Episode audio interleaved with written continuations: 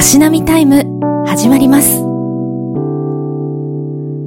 お酒のある暮らしとたしなみを語るポッドキャストたしなみタイム始まりましたこの番組は土曜の夜の静かな時間に明日も休みだからもう一杯飲んじゃおうかななんて気持ちに寄り添うようなそして明日の楽しみを少し増やせるようなそんなひとときを素敵なゲストの皆さんと一緒にお届けしていきます。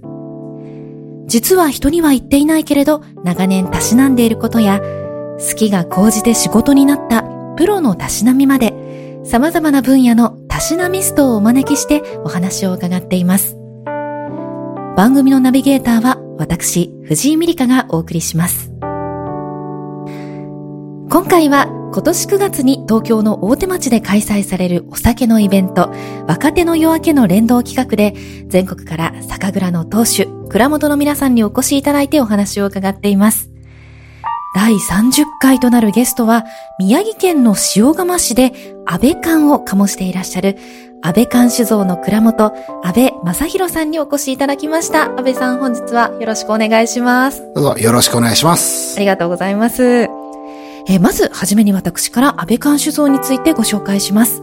え、安倍館酒造は宮城県の仙台市から車で30分ほどのところにある港町の塩釜市で、えー、1716年、享保元年に酒蔵として創業されました。え毎年50万人が訪れる塩釜神社の本当にね、ふもとにある蔵で、今年で306年ということで、えー、本日お越しいただいた安倍さん、正弘さんで15代目ということです。で、酒蔵を始める前は商店を営んでいらっしゃったということで、え享保元年に伊達藩から命を受けて酒造りを始めたことが起源だと言われているんですよね。はい。はい。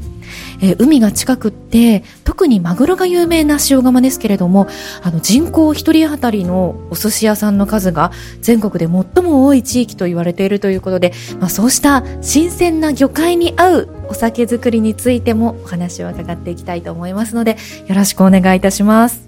はい、お願いします。えー、まずなんですが塩釜というとなんかどういった自然環境があるところなんですか？はい、えっ、ー、と、先ほどあの、ご説明の中にもあったように、はい、本当に海が近いところなんですね。ええ、あの、うちの蔵から海までも大体約2キロぐらい歩いて10分、20分でもう港があるっていうような、本当にそんな環境の街ですね。ええ、一本道で港に行けそうな感じですか？あ、はい。小学生なんかだともう、自転車に釣り竿を積んで、終わったらちょっと釣りに行こうかなとか、本当にすごいなんか昔の日本の原風景みたいな感じですね。本当にそんな感じです。ねへえ今もそうですか？今もまあ昔ほど多くないですけど、うん、まあ、小学生なんかたまに釣り竿を背負って自転車乗って見ますね。ああそうなんですね。やっぱり釣りでは美味しい魚が取れるんでしょうかね？あのー、残念ながらあんまり大きいのは釣れないんですよ、ね、あまあ釣り竿ですもんね、はい、本当にちっちゃいのがちょこちょこ釣れて、えー、あの唐揚げにして食べるような小物ばっかりですけど。あじゃあでも内臓とか処理せずにそのまま唐揚げにできるぐらいの小魚ですか？ですあのハゼとか手のひらサイズとかそんなもんですかね。ハゼでも結構大きそうですよね。結構楽しいですよ。へえそしてじゃあまあ海が近くって魚介も美味しいというところですけれどもなんか気候的には何か特徴はあったりされますか、まあ、東北ですから雪とかはね冬は積もるでしょうけど。あの皆さんやっぱり東北雪国ってイメージあるんですけども、えー、塩釜に限って言うと雪もほぼ降らず。え？はい。仙台は積もっても、まあ、海近いくせいか塩釜降らず。え？ー、あとはあの気温もそんな氷点下になることも少なく。え？ー、ものすごい快適です。すごく快適ですね、はい、えなんでなんでしょう？ちょっとこう湾になってるからですか？あとはやっぱりあの海風が結構入ってくるんですよね。ああ太平洋？太平洋。の海の？はい。へえ本当に過ごしやすいですよ。そうなんですね。じゃあもうすごくいいところなんですね、はい、へ食べ物でいうと、まあ、魚介はもちろんですが、うん、特にどんな食べ物が美味しいんですか？本当に魚魚魚なんですね。ん、でちっちゃい時なんか本当お肉食べる機会が本当少なくて、えー、今でこそないですけど近所の人からお魚もらう、うん、お中元お歳暮は魚ばっかりとか。お歳暮とかも魚なんですか、はい、釣った魚？いやさすがにそれはあの ね。箱に入ってるイメージがあります、ね、ちょっと箱に入ったあの贈答用のお魚みたいな。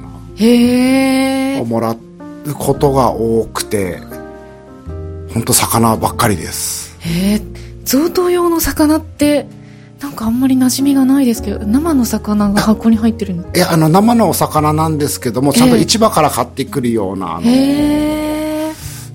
なんか釣った手のひらサイズとかじゃなくてあのドンと。あのドンと一匹その時期のいい魚とか鮭とかスズキとか特に安倍さんは何のお魚が好きですか？私は、えー、地元でも上がるんですけど、えあのマグロが大大大好きですね。ああマグロね。だってマグロ有名ですもんね塩釜って、はい、あでもマグロ結構何お刺身でも美味しいですしたくさん取れるから釜焼きとかでも美味しいんですか、ね、あですね。ああいいですね。またそういったものは安倍缶に合うんでしょうね 合うと思います、えー、そういったちょっとお酒後でたしなみながら伺っていきたいんですけれども、はい、この蔵の周りには本当にすぐ近くにあの神社塩釜神社もあるというところで、はい、神社との関わりもあるんですか？ですねあのー、蔵の創業自体が、えー、あの伊達政宗で有名な仙台藩。はい。えー、そこからですね塩釜神社神社とあのお酒使うんですよね。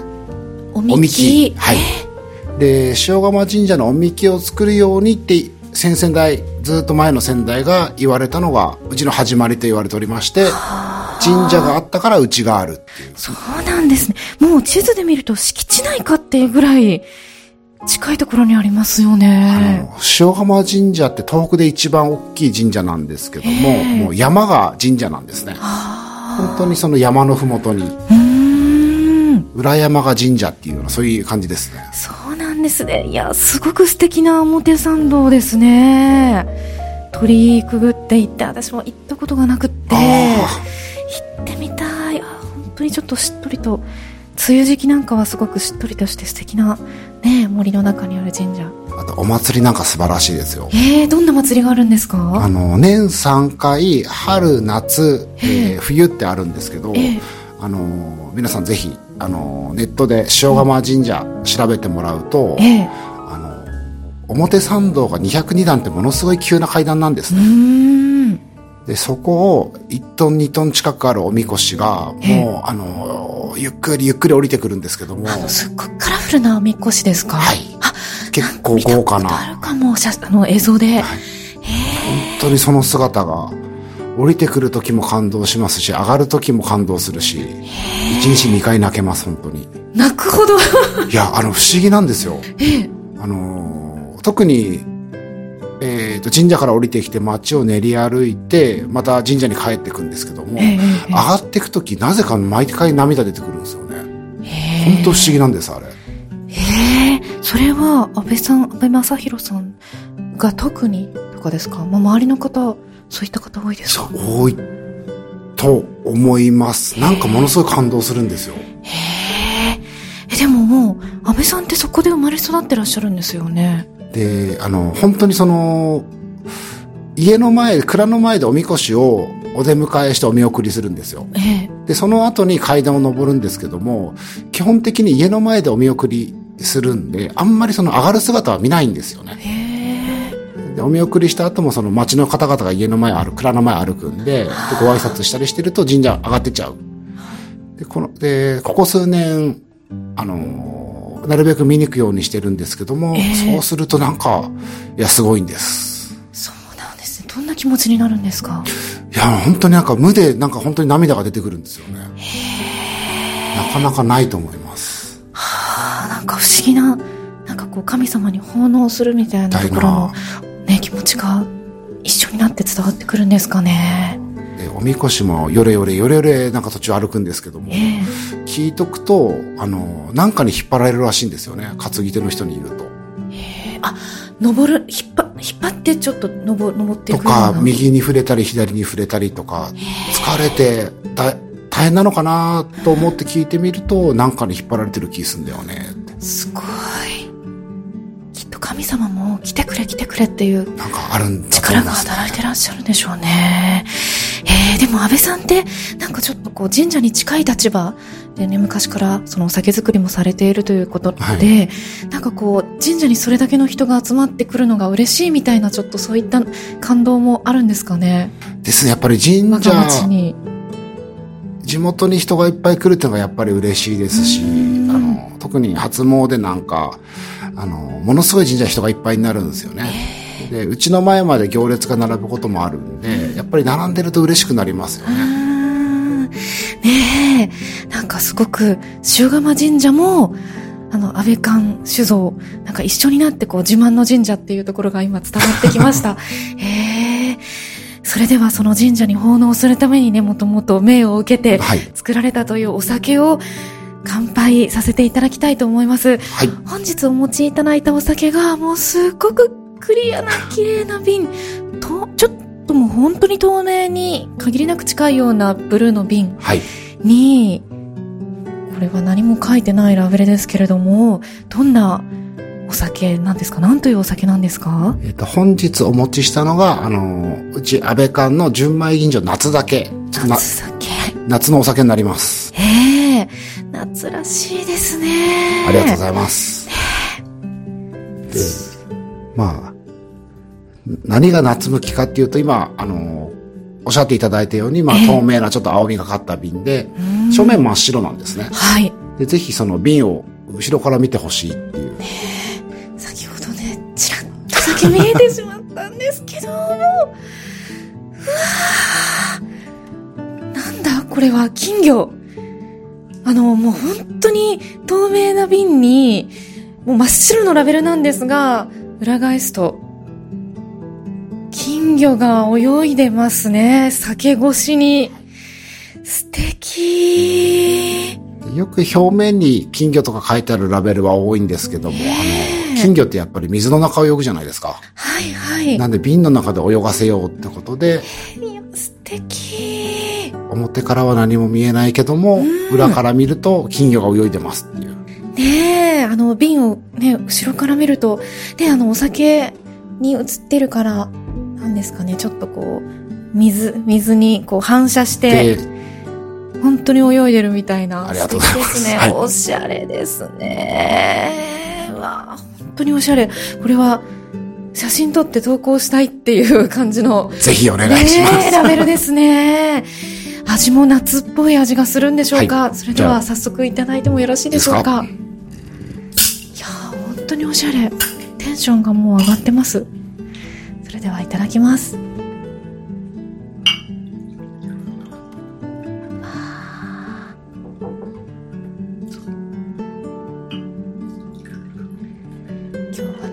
ラスのグラスを持ってきたのでちょうどよかったです。あ香りがいいですね。今すごく、ま、手を伸ばしてついでいただいたんです。注いでいただいたんですがあいい香り。爽やかな香りで。ねいただきます。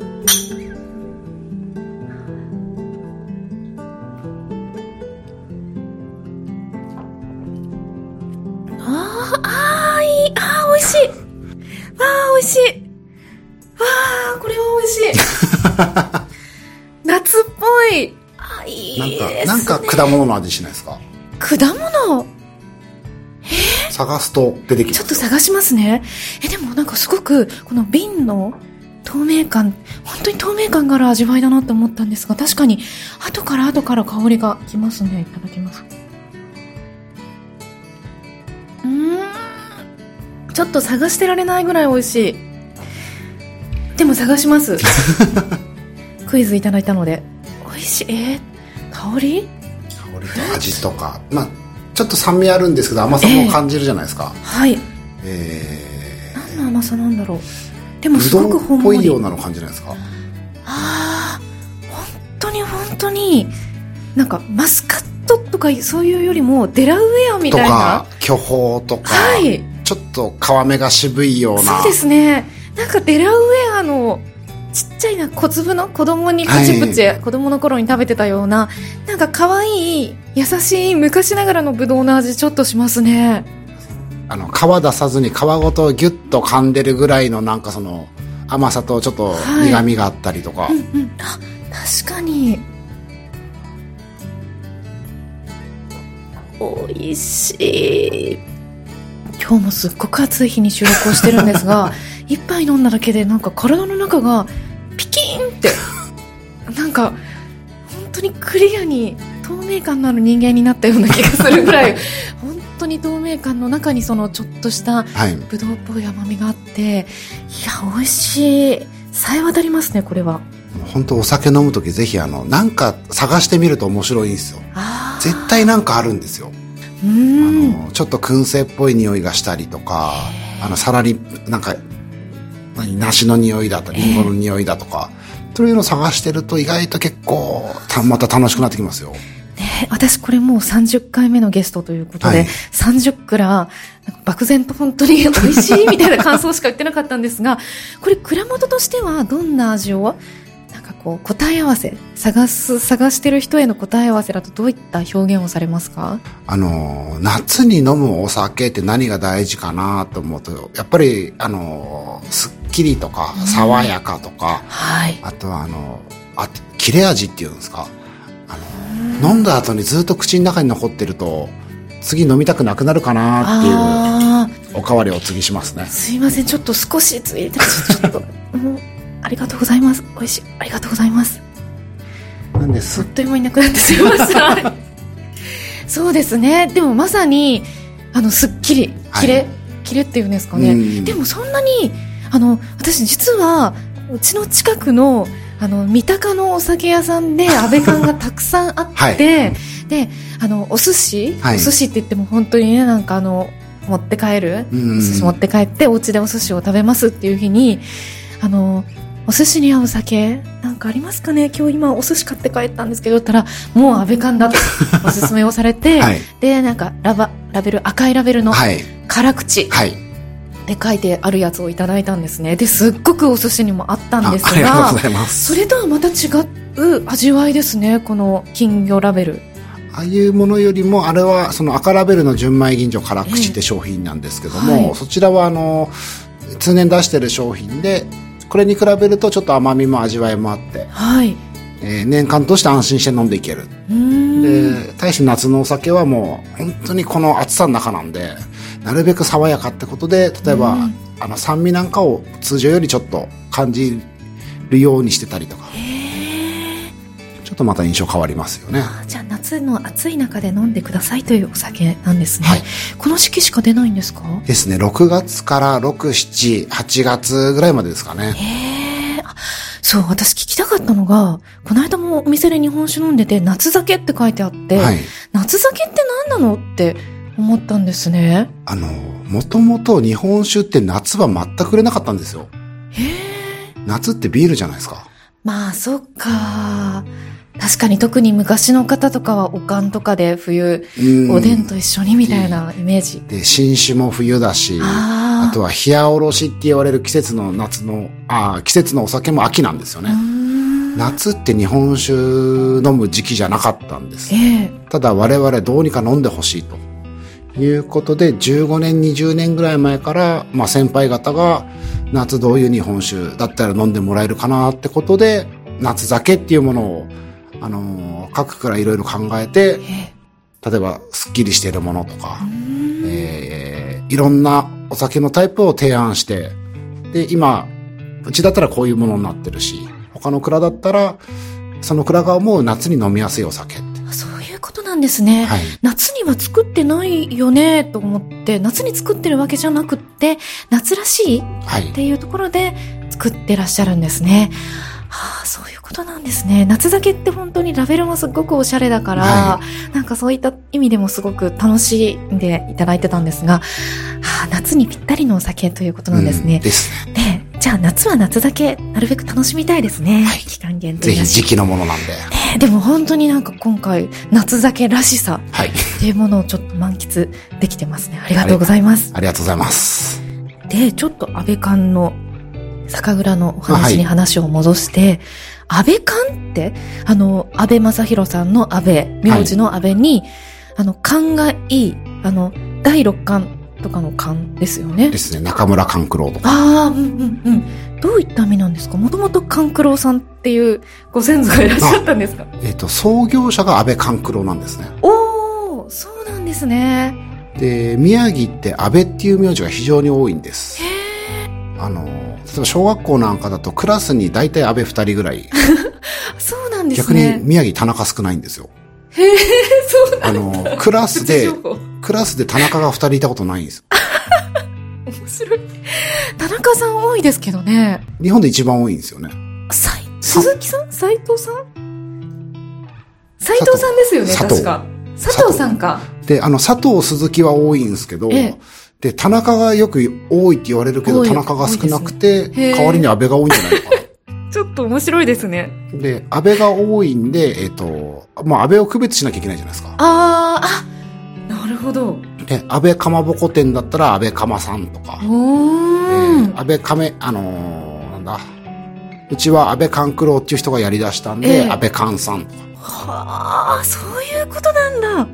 じゃあ、安倍正宏さんは、安倍正って呼ばれてたんですか？あ、でも、あの、同級生なんかだと安倍正、安倍正って呼ばれてたりとか。えー安倍正もかっこいい名前ですね。なんか美味しい日本酒でありそう、安倍正。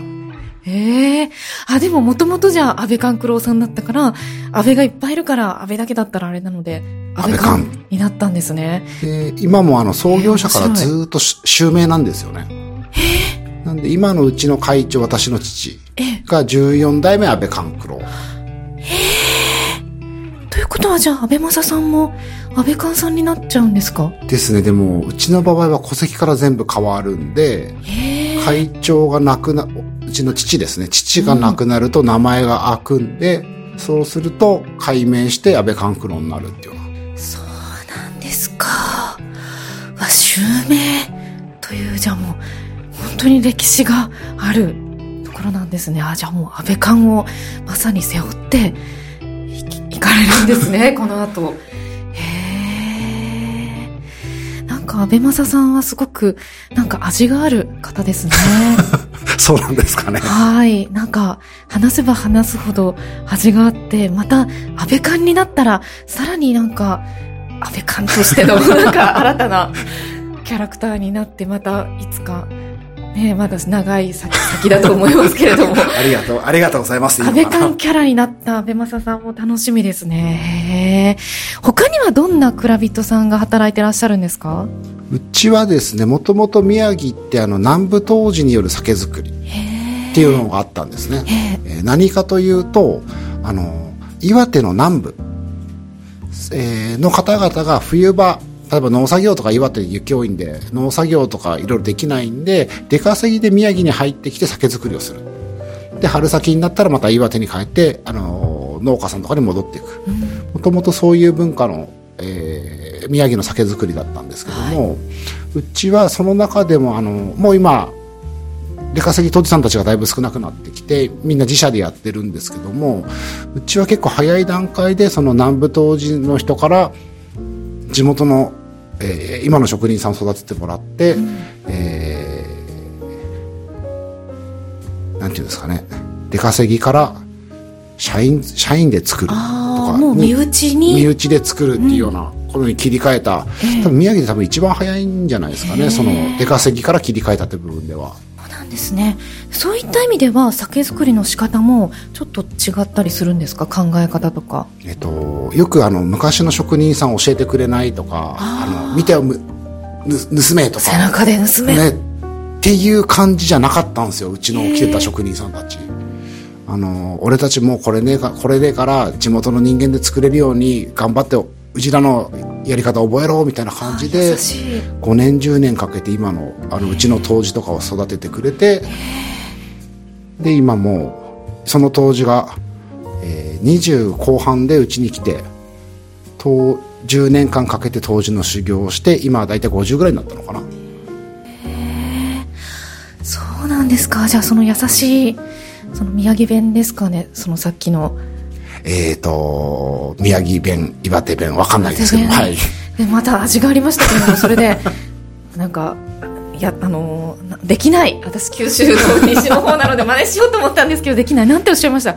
いや覚えてくれなんかあの、よくなまって喋れ、東北弁喋れって言われるんですけど、えー、意識して喋れないんですよね。はあ。なんか言われると自然に出るんですけど。すごく味がありました。なんか優しさ、南部当時の方の優しさとかが伝わってきて、で、その優しさを受け継がれた今の方々が、じゃあその、酒造りの考え方とかも受け継いでやってらっしゃる。ですね。何か特徴みたいなところはありますか？酒造りのですか？はい、安倍館の特徴。うちの特徴は、えー、地元の料理が美味しく食べれるお酒っていうのが一番のテーマなんですね。やっぱり、魚介に合う。魚介に合う。で、あの、蔵のご説明の中でもあった寿司屋が多い。人口あたりの寿司屋の数日本一とか。羨ましい。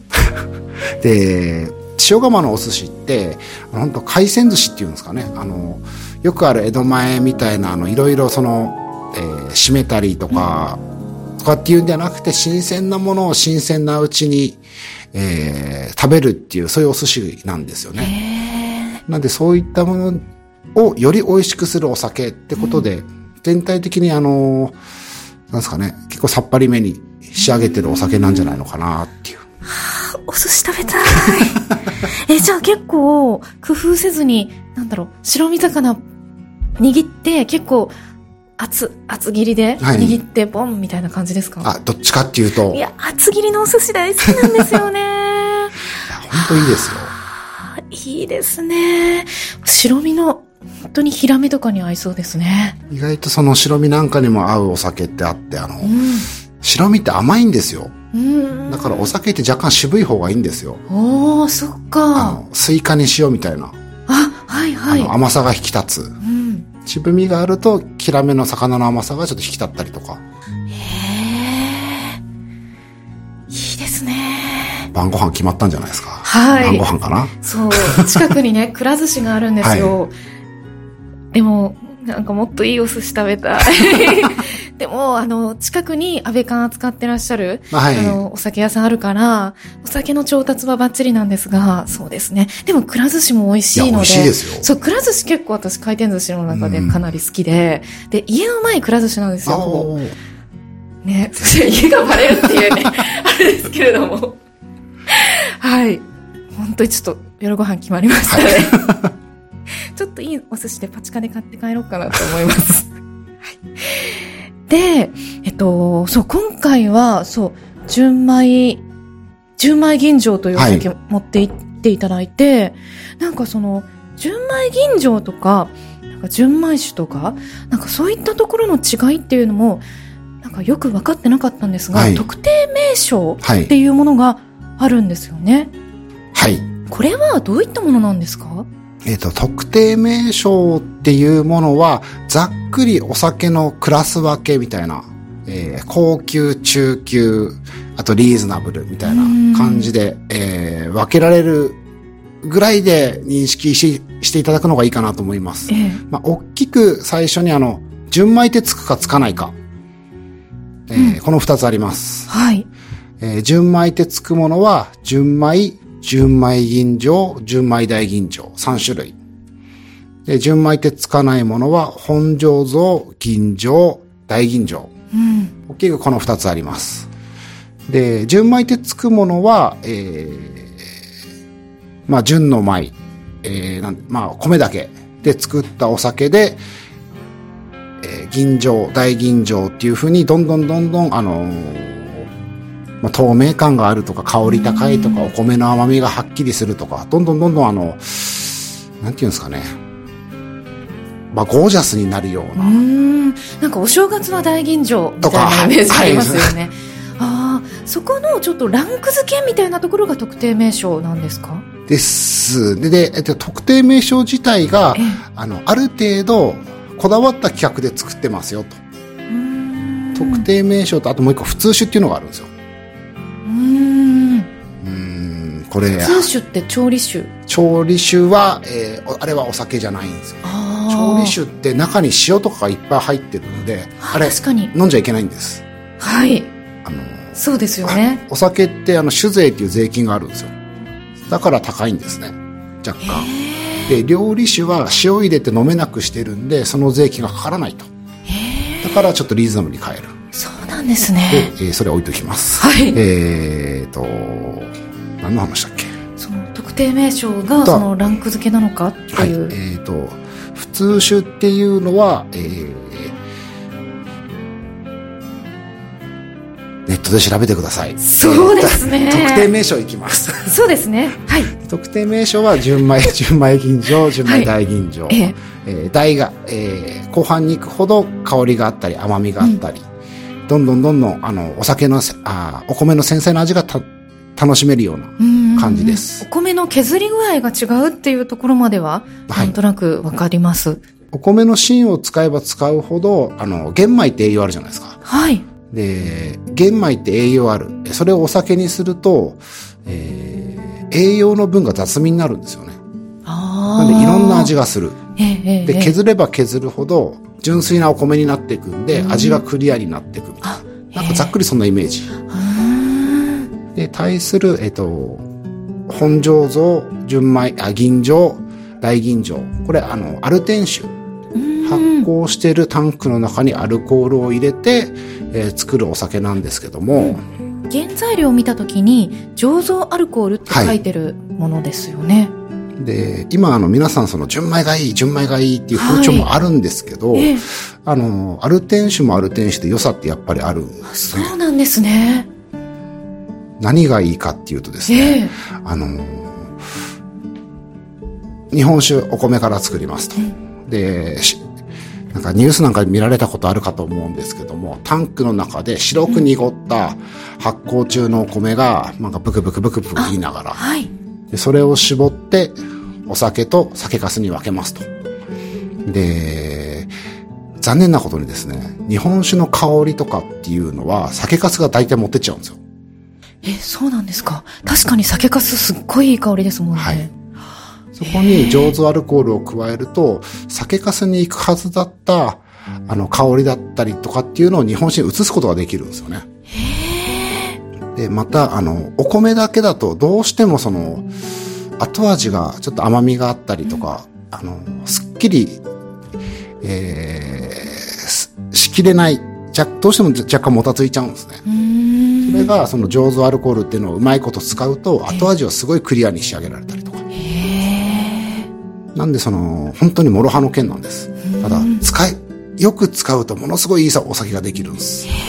じゃあ、安倍館酒造では、うまく使って、純米じゃないものも、今も作られていらっしゃるうちだと本醸造と銀醸、大銀醸、三つとも作ってまして、あの、本当にあの、使い方も面白いんですよ。あの、アルコール入れるのも発酵中のタンクにドボドボ入れるんじゃなくて、うん、香りをお酒に移したいんで、あの、発酵しているタンクの中に本当に波立たないようにゆっくりゆっくり加えていくんですね。だって、ぼちゃぼちゃやったら香りが逃げるじゃないですか。あ、あ、そっか。ええー、なんで、ものすごい神経使いながら、うん、えー、入れていくと、すごい華やかな香りが上がってきたり、後味がすごいさっぱりになったりとか。ああ、なんか勝手なイメージで、なんだろう、純米の方が、なんかこう、純粋みたいなイメージがあったんですが、その、あえて、そのアルコール添加していらっしゃって、しかも入れ方も技が必要、はい、っていうところもあるんですね。で、あの、全国で新種の審査会って毎年あるんですね。えー、全国新種鑑評会。うん、えー、全国の酒蔵のまあ7割、8割ぐらいは参加してるんですけども、えー、それの出品種の大体8割から9割は、えー、大吟醸。アルコール添加されてるお酒なんですね。つまり、えー、我々酒蔵がみんなが思う最高級なお酒ってアルコール添加されたものなんですよね。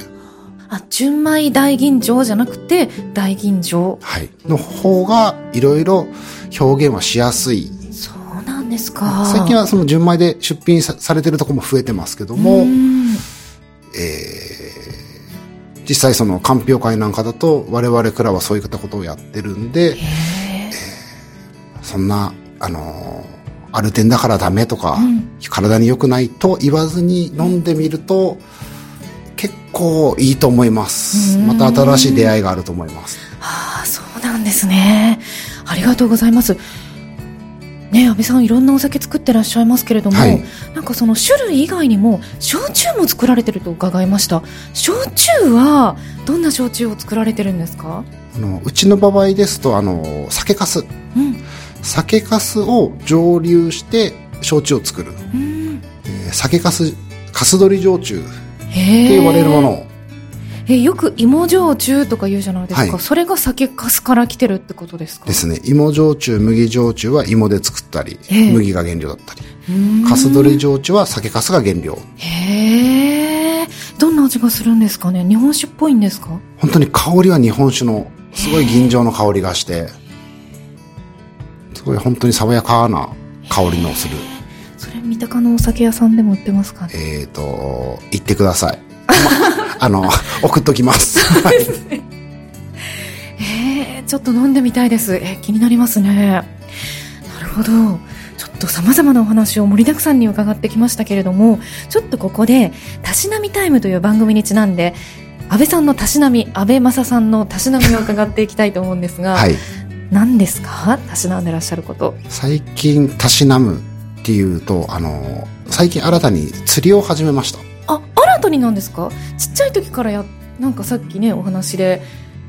あのもう近くにありすぎて、うん、で短すぎてもう小学校中学校ぐらいでやめちゃったんですよね。あへえ前はその神あの丘から投げるだけだったのが、うん、今は大人になったんで、えー、釣り船とか予約して船で塩釜沖に出て。へえじゃあ釣れる魚も大きくなって。はい。こんなに違うんだっていうぐらい。違います、はい、どんなところが楽しみですか？こう船で。あのー、まあ釣り船なんで何人も乗ってるじゃないですか。で全員同じようなことをしてるのに、うん、大きいの釣れる人釣れない人。あでなんかあのーもう修行みたいな感じですよね。俺何が違うあの人と何が違うんだろうとかなんかでいろいろ調べながら工夫とかして、えー実ったり実らなかったり、えー、船に揺られ酔って一日何もできなかったり もろもろ含めてなんか楽しいなっていう釣り似合いますねはい。ありがとうございます。そうな感じの雰囲気でいらっしゃいますもんね。今までその釣った魚で一番大きなお魚は何の種類の何センチぐらいのお魚ですか？えっ、と、去年だと、えー、マダイか。おお。マダイが70、60から70センチぐらい。え、結構大量じゃないですか？結構でかい。ハンコ取りました？えー、なんて言うんですか？魚拓。魚拓？えー、は取らなかったですけど、写真は撮って。おもっと大きいのがじゃあ撮れたら魚拓、ね。はい。あれ、美味しかったですか？どうやって食べたんですか？その。えっ、ー、と、半身は料理屋さんにあげて、もう半身でお刺身したりとか、煮付けにしたりとか、かぶと焼きにしたりとか。安倍正さんは騒いだり料理もできるんですか？えーと、一応自分で食べる分の調理ぐらいはできます。すごい。やっぱりさすが港の男ですね。はい。多分、地元の人間みんな、できるんですね。最低限さばくのはできんじゃないのかなっていう。いやえー、で、日本酒と合わせていただきましたという、はあ、素敵なお話を伺いました。羨ましい。はい。想像が膨らんでいる時間でした。はい、はいというところで、じゃあ、あの、話を戻して、日本酒、はい、酒蔵として、最後に5年後、10年後チャレンジしていたいきたいこと、最後に伺ってよろしいでしょうか？う5年後、10年後のチャレンジ。はい。